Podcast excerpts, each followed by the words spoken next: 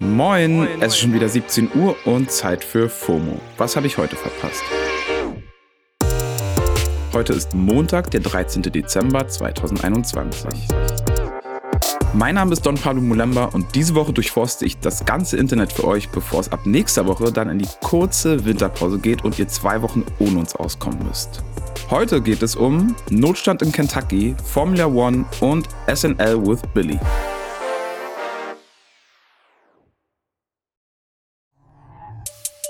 Starten wir mit einem kleinen Corona-Impfupdate.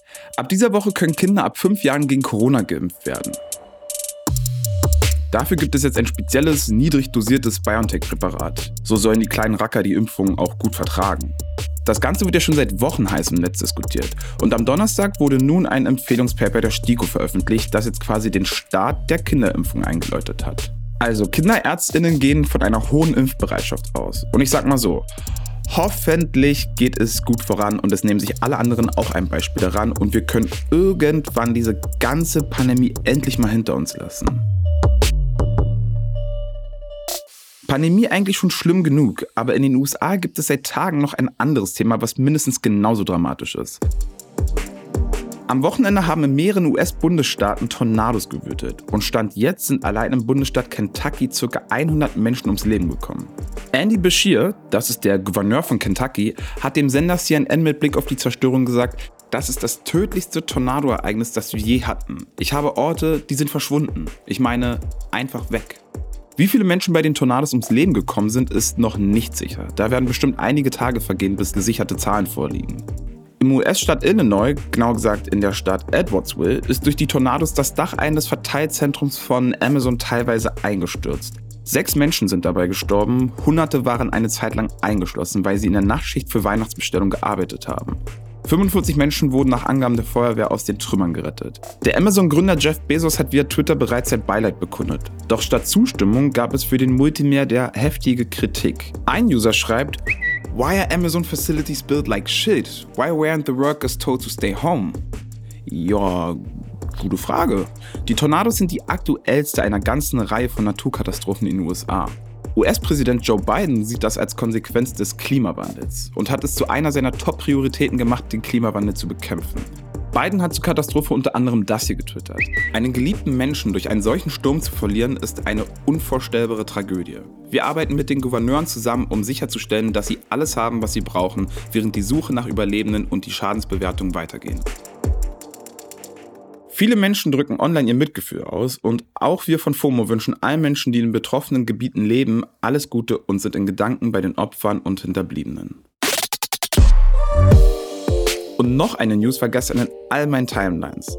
Obwohl ich mit Formel 1 eigentlich gar nichts am Hut habe, Max Verstappen hat sich zum ersten Mal den Formel 1 Weltmeistertitel geholt und den bisher amtierenden Weltmeister Lewis Hamilton geschlagen.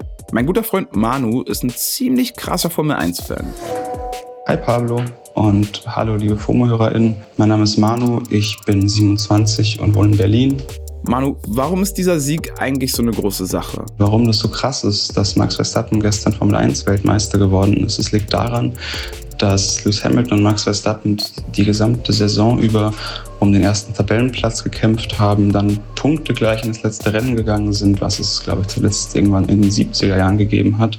Und dann konnte Max Verstappen in einer sehr spannenden letzten Runde das Rennen für sich entscheiden, obwohl es eigentlich die ganze Zeit über so ausgesehen hat, als würde Lewis Hamilton das Rennen gewinnen. Danke dir, Manu. Manu hat mir außerdem noch erzählt, dass das Rennen gestern auch so krass bedeutend war, weil Hamilton der Formel 1 Goat unserer Zeit ist. Sieben Weltmeistertitel, davon die letzten vier in a row. Hätte Hamilton gestern den Titel geholt, hätte er Michael Schumachers Weltmeisterrekord übertrumpft. Eine Doku, die diesen Konkurrenzkampf ziemlich gut zeigt, ist Formula One Drive to Survive auf Netflix. Verlinken wir euch in den Show Notes. Und hier noch zwei persönliche Empfehlungen von mir und ihr wisst, ich bin kein Formel 1 Fan. Erstens, gebt euch die Michael Schumacher-Doku auf Netflix. Und zweitens, gebt mal bitte, bitte Michael Schumachers Song bei YouTube ein. Der Song ist mit 5 Millionen Klicks zum Meme geworden und ich garantiere euch, dass ihr beide Empfehlungen lieben werdet.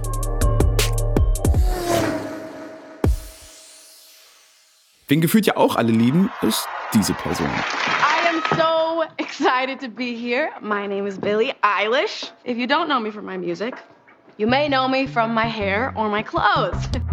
Das war Billie Eilish, die am Wochenende Saturday Night Live gehostet hat. Und wie bei allem, was Billie so macht oder bei SNL passiert, spricht gefühlt das ganze Netz drüber. Zwischen den Sketchen ist sie dann auch als Musikact aufgetreten und hat Male Fantasy und Happier Than Ever performt. Ganz cute hat sie den Song von ihren Eltern ankündigen lassen. Ihre Mom trägt dabei ein Pullover, auf dem Billies Mom steht und ein Foto von ihr abgedruckt ist. Das ist eine Anspielung auf einen Joke vorher, bei dem es darum ging, wer das Lieblingskind ist. Ladies and gentlemen, Billie Eilish. Das Video dazu hat bis jetzt fast schon 1,5 Millionen Views, 5000 Kommentare und ist in den YouTube Trending Charts. Verlinken wir euch natürlich auch in den Show Notes. In den Kommentaren sind alle komplett aus dem Häuschen. Eine Userin schreibt zum Beispiel, Her best performance of this song so far. Wow. Ja, wow, wow, wow. Das war's auch für heute mit FOMO und wir hören uns morgen wieder hier auf Spotify. Ihr erreicht uns ab sofort unter FOMO at Spotify.com. FOMO ist eine Produktion von Spotify Studios in Zusammenarbeit mit ACB Stories. Folgt uns und lasst euch nicht ärgern.